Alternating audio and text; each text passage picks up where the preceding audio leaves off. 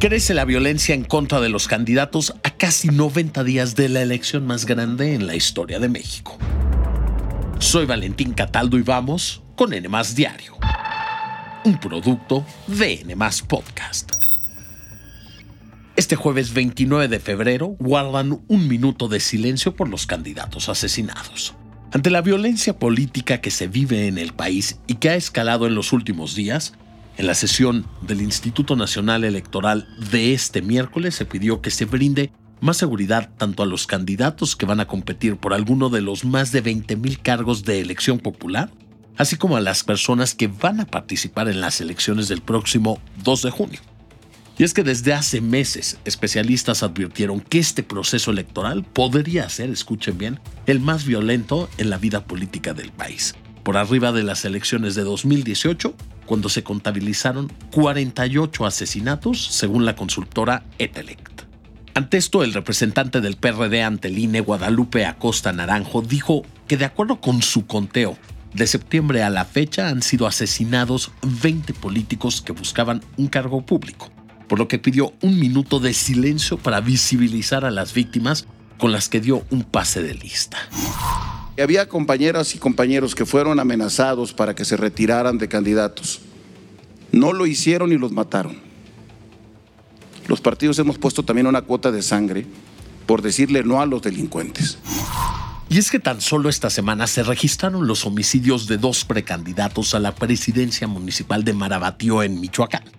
Pues con solo cinco horas de diferencia, Miguel Ángel Zavala de Morena y Armando Pérez Luna del PAN fueron asesinados en distintos sitios mientras que Gabriel Orantes, aspirante de Morena a la presidencia de San Fernando Chiapas, fue atacado a balazos, lo mismo que el exalcalde de Tasco Guerrero, quien sufrió un atentado, y Willy Ochoa, candidato del PRD al Senado. Este último ya solicitó protección al INE. Afortunadamente, estos tres últimos resultaron ilesos. En la sesión, el consejero del INE, Martín Faz, pidió acelerar las medidas de seguridad. Por lo que las medidas y los esquemas de seguridad tanto a nivel federal como estatal, deben acelerarse.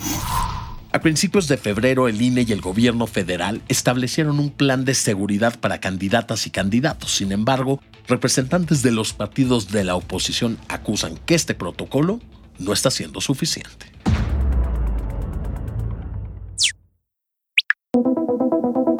Seguramente han escuchado que estudiar en Estados Unidos es muy caro.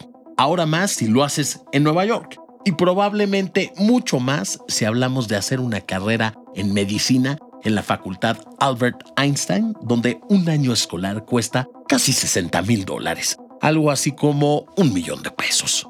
Pero ¿qué creen? Esto ya no será así, pues los alumnos que actualmente cursan medicina recibieron una gran noticia, ya que la universidad a su vez recibió una donación multimillonaria que permitirá que los alumnos terminen sus estudios de forma gratuita.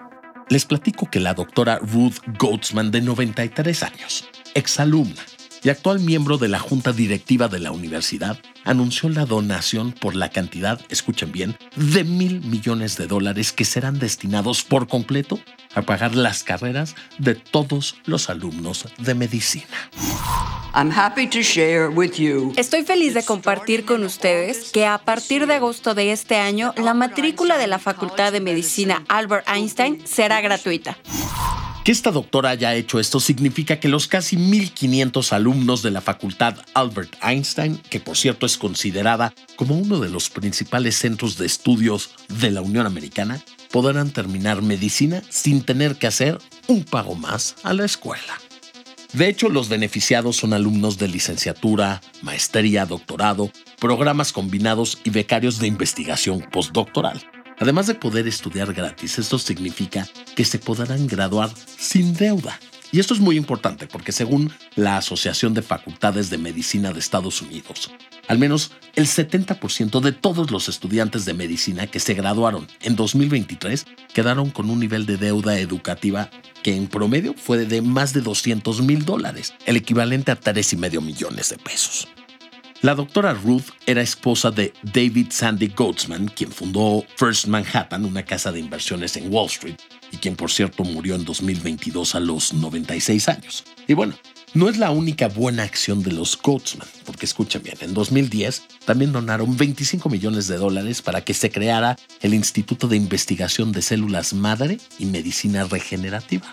Es importante decirles que a diferencia de otros donantes, esta doctora no busca asociar su nombre con esta obra caritativa. Es más, pidió que no se le cambie el nombre a la escuela que abrió en 1955 y que fue nombrada en honor del premio Nobel que desarrolló la teoría de la relatividad. Y díganme una cosa, ¿ustedes qué harían si alguien llegara y les pagara por completo la carrera? Por favor, contesten nuestra encuesta en la sección de comentarios.